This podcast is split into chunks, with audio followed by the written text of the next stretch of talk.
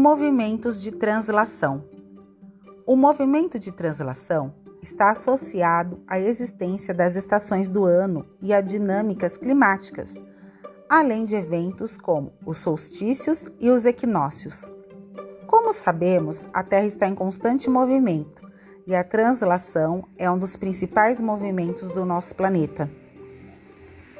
Eles são primordiais para que os ciclos de vida nela funcionem perfeitamente, como o ciclo hidrológico.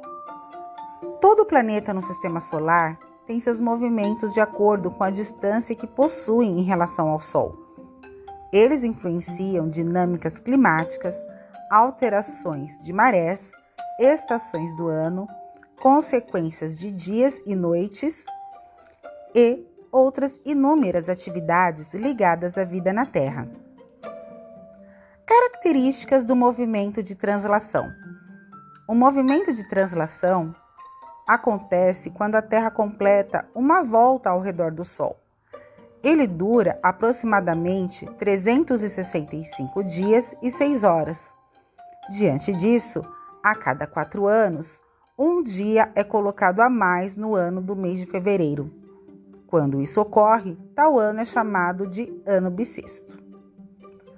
Efeitos do movimento de translação. Assim como a rotação traz dias e as noites e a elevação do nível do mar, comparando-se litorais do hemisfério leste com dos hemisférios oeste, a translação também gera algumas consequências, como a definição das estações do ano e fenômenos como solstícios e equinócios. Estações do ano. As estações do ano, a primavera, outono, inverno e verão, variam de acordo com a posição do planeta em relação ao Sol.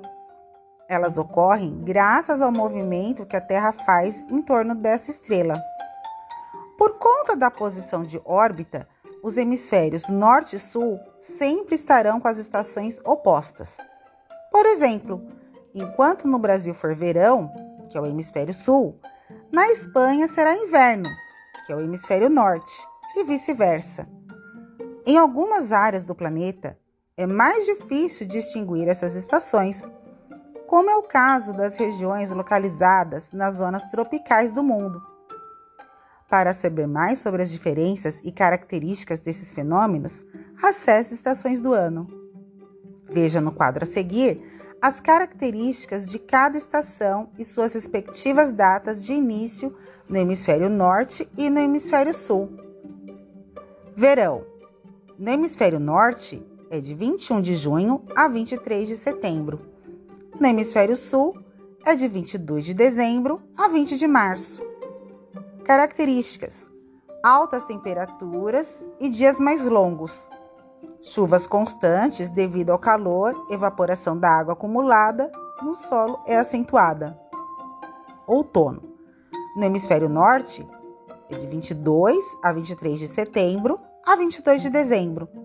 No hemisfério sul, 20 de março a 21 de junho. Características: temperaturas amenas, quedas das folhas das árvores. Temperatura cai no fim da estação, marcando a chegada do inverno. Inverno, 22 de dezembro a 20 de março, no hemisfério norte. 21 de junho a 23 de setembro, no hemisfério sul.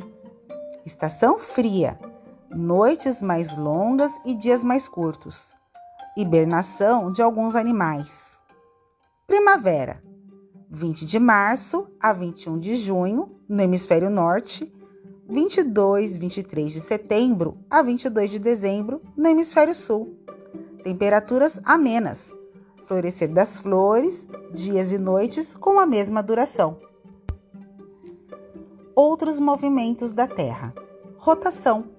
É o movimento que o planeta faz em torno do seu próprio eixo, ou seja, uma volta em torno de si.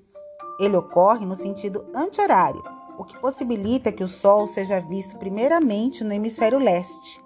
Daí a expressão popular sobre o Japão, a terra do Sol nascente.